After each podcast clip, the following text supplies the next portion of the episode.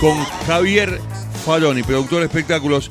Javier, dejamos eh, el, del lado la- el periodismo. Después tenemos un bloque en el cual vamos a hablar de, la actualidad y fundamentalmente de cómo se sobrelleva este momento.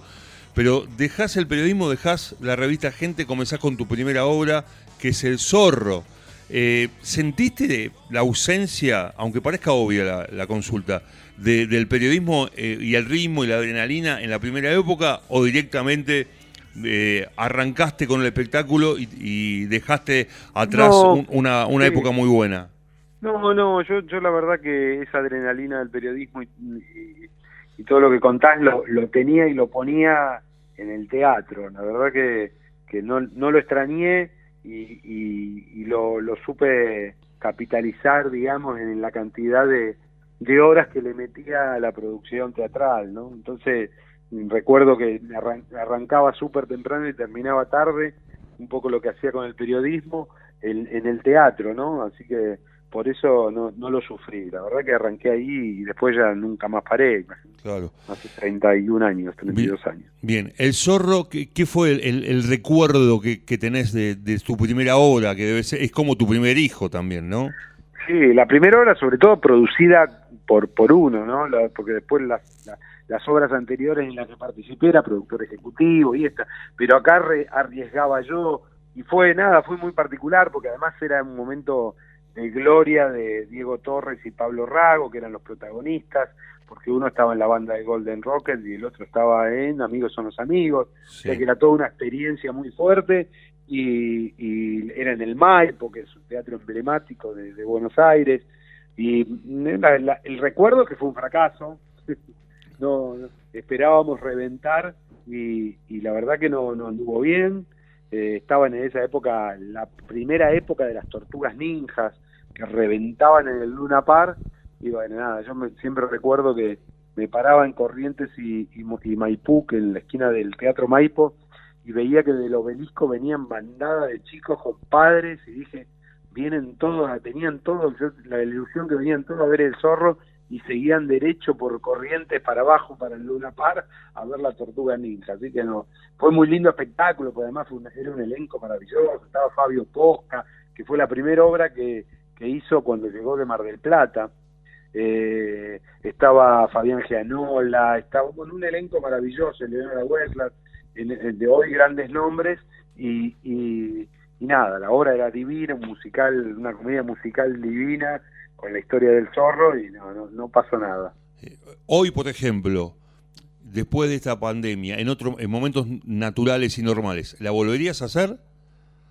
No, era una, una, una comedia divina, obviamente, sí, una comedia divina. Lo que pasa es que hoy los chicos, ya el zorro no, no, Ya pasó. Si bien está a veces en la televisión, es más para que lo ven más los grandes que los chicos. Los chicos están muy hoy con las redes sociales, con la tele, lo- los productos de infantiles son hoy han cambiado mucho.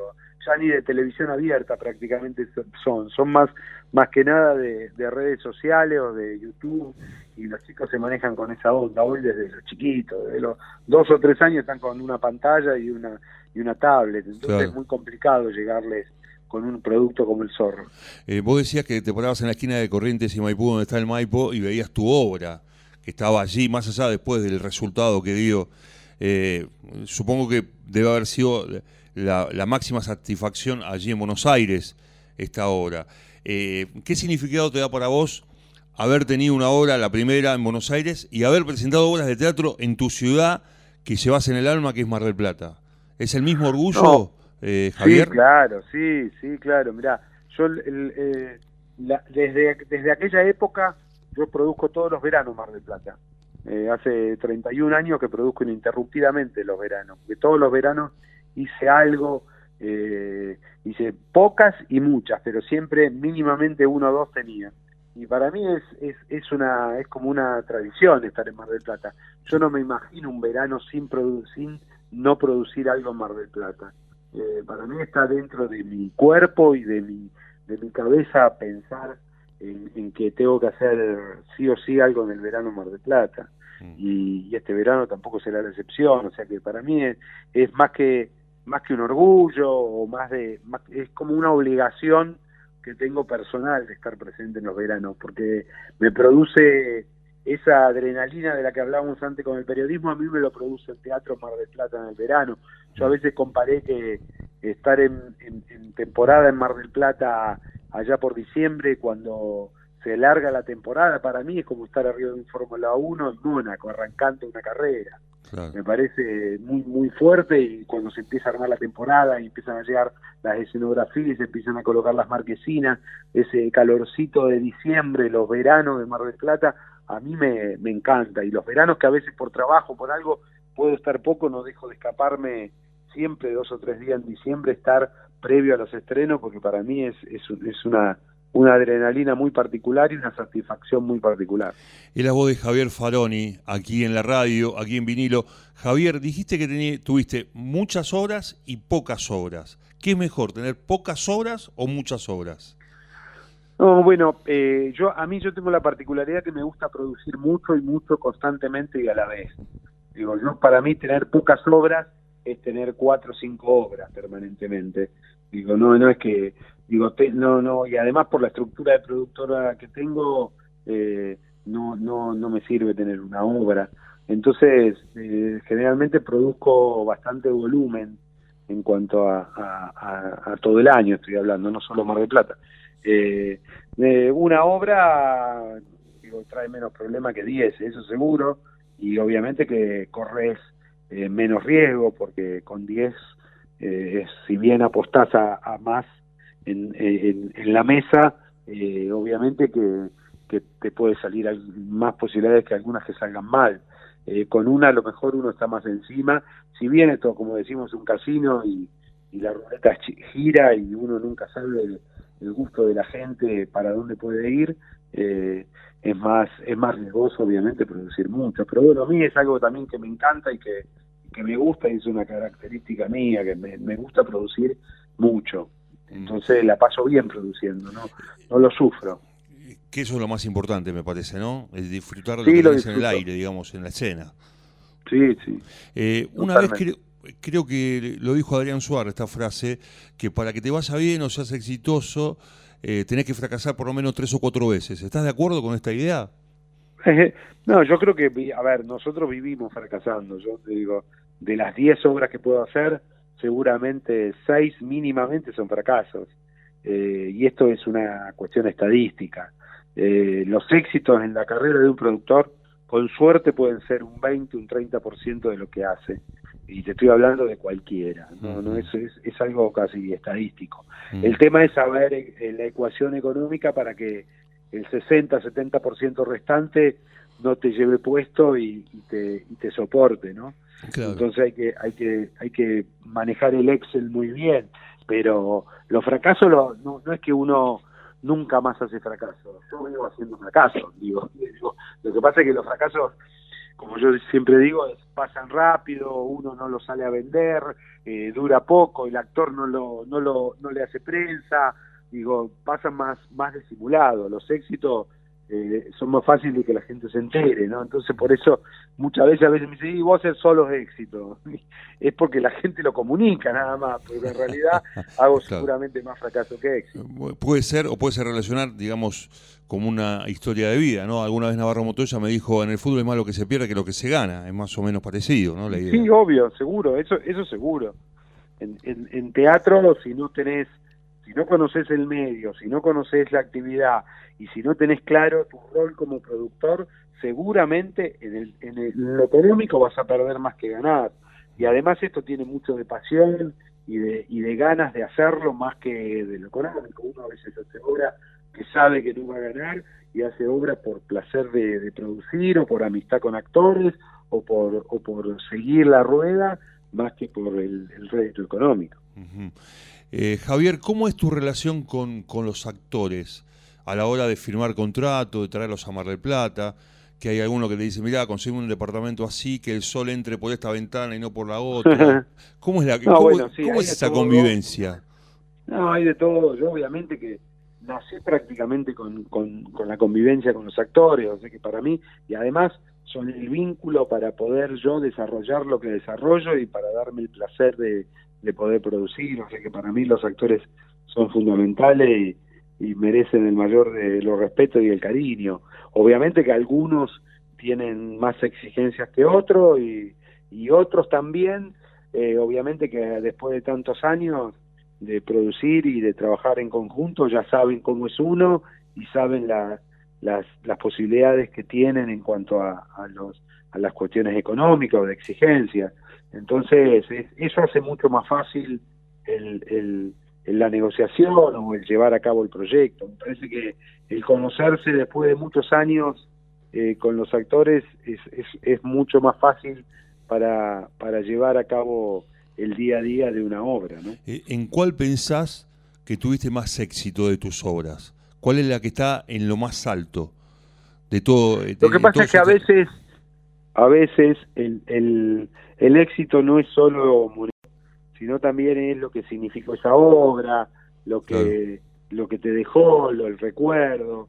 Eh, yo tengo, por suerte, llevo producida alrededor de 350, 400, 400 obras en, en todo este tiempo. Y la verdad que, que, que son muchas. Yo siempre menciono un par por, por, por el significado que tuvieron y, y una de ellas es siempre Made in Lanús, que, que, tiene una particularidad muy especial, más allá de que, de que anduvo muy bien y que fue un éxito que hicimos en Mar del Plata, que arrancó en Mar del Plata, después la hicimos obviamente en Buenos Aires, en el resto del país, la hicimos en España dos temporadas y, y bueno, fue, un, fue muy particular porque estrenamos el 19 de diciembre del 2001 en el provincial de Mar del Plata, cuando prácticamente el país estaba incendiado, con Soledad Silveira, Ana María Picchio, Hugo Arana y Víctor Laplace, y en realidad era una versión de, de la obra de Nelly Fernández Discordia, donde se había modificado un poco el contenido, porque la obra es de los años 70,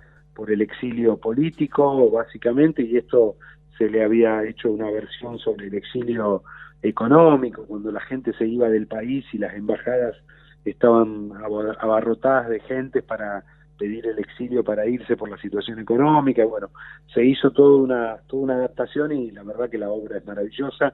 Y justo debutamos en esa, e, en esa época tan particular del país, en esa semana, y no iba nadie, obviamente, la, la primera función fueron 19 personas, la otra 20 y pico, la otra 40 y fue levantando así durante toda la temporada, pero particularmente era una descarga de la gente que iba no solo esos 19, sino los invitados y todo, que se empezó a transformar al correr de la temporada eh, en una catarsis del público por la situación de la de, de, del país y por lo que la obra contaba y un, y un proceso de emoción muy fuerte, que incluso los actores se quedaban charlando después de la función en la sala misma y desde el escenario con todo el público, bueno, y después la obra obviamente que ganó todos los premios y, y, y, fue levantando y terminó una temporada bastante digna en una temporada desastrosa que fue la de la, de Mar del Plata de ese año.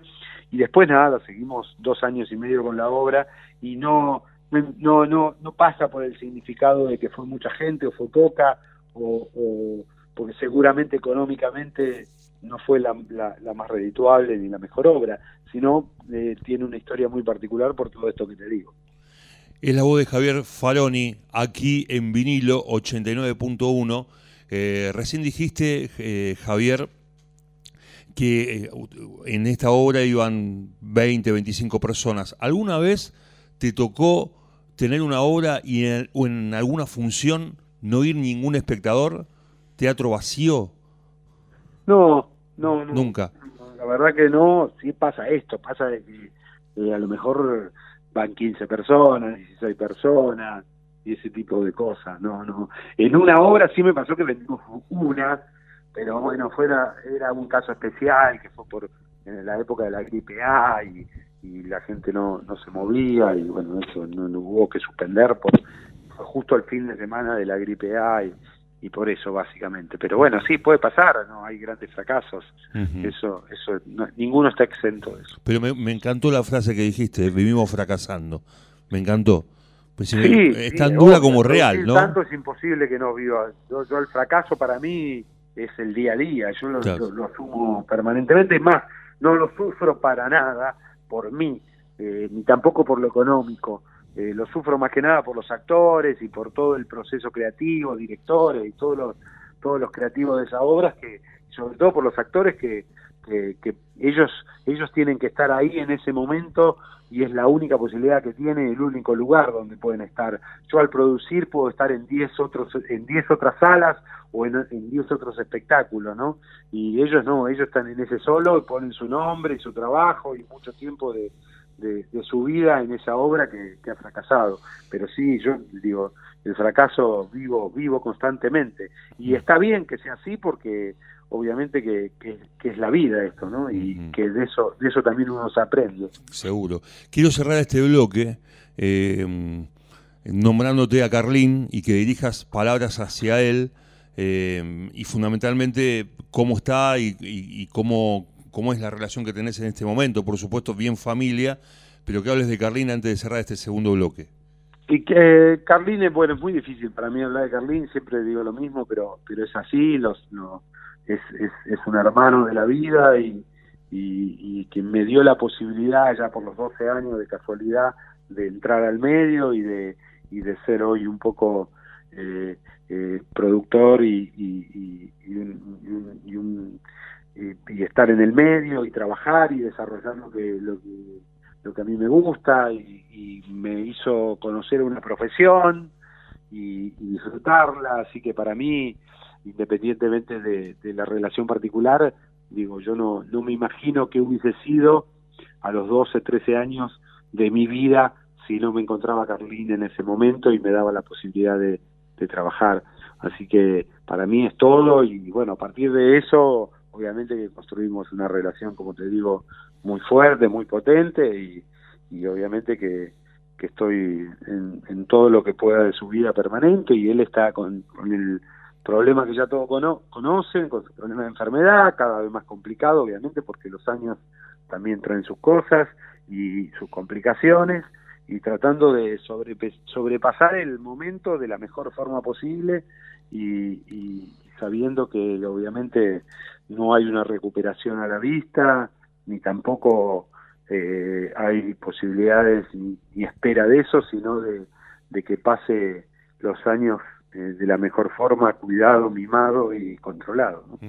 O sea que aquel cruce con él de la mano de tu abuela, poder provincial, te marcó la vida para siempre, ¿no? Es una escena que jamás olvidarás. No, totalmente, no, no, no, yo te digo, es, esas cosas no solo se olvidan, no se olvidan, sino que que obviamente que, que con el correr de los años se potencian. Cuando uno crece, cuando uno cuando uno trabaja y se desarrolla, sobre todo en, alguien que le dio la posibilidad, o cuando tiene hijos, o cuando, digo, esas cosas son fundamentales. Yo hoy, digo, no, no, y además con, con un chico de 12 años en ese momento, no, no, hoy sería casi, casi, casi imposible eh, eso, ¿no? Entonces, para mí es, es maravilloso y además lo que es maravilloso es obviamente que a partir de esa historia, obviamente que nunca más nos separamos, incluso Facundo, su hijo, trabaja conmigo en la productora eh, y tenemos eh, tenemos una relación, como decís, muy muy cercana. Hacemos la última pausa, Javier, ¿te parece bien? Perfecto, dale Sergio. Es la voz de Javier Faroni aquí en la radio. El placer de saludarte, Javier. Pausa y ya estamos otra vez.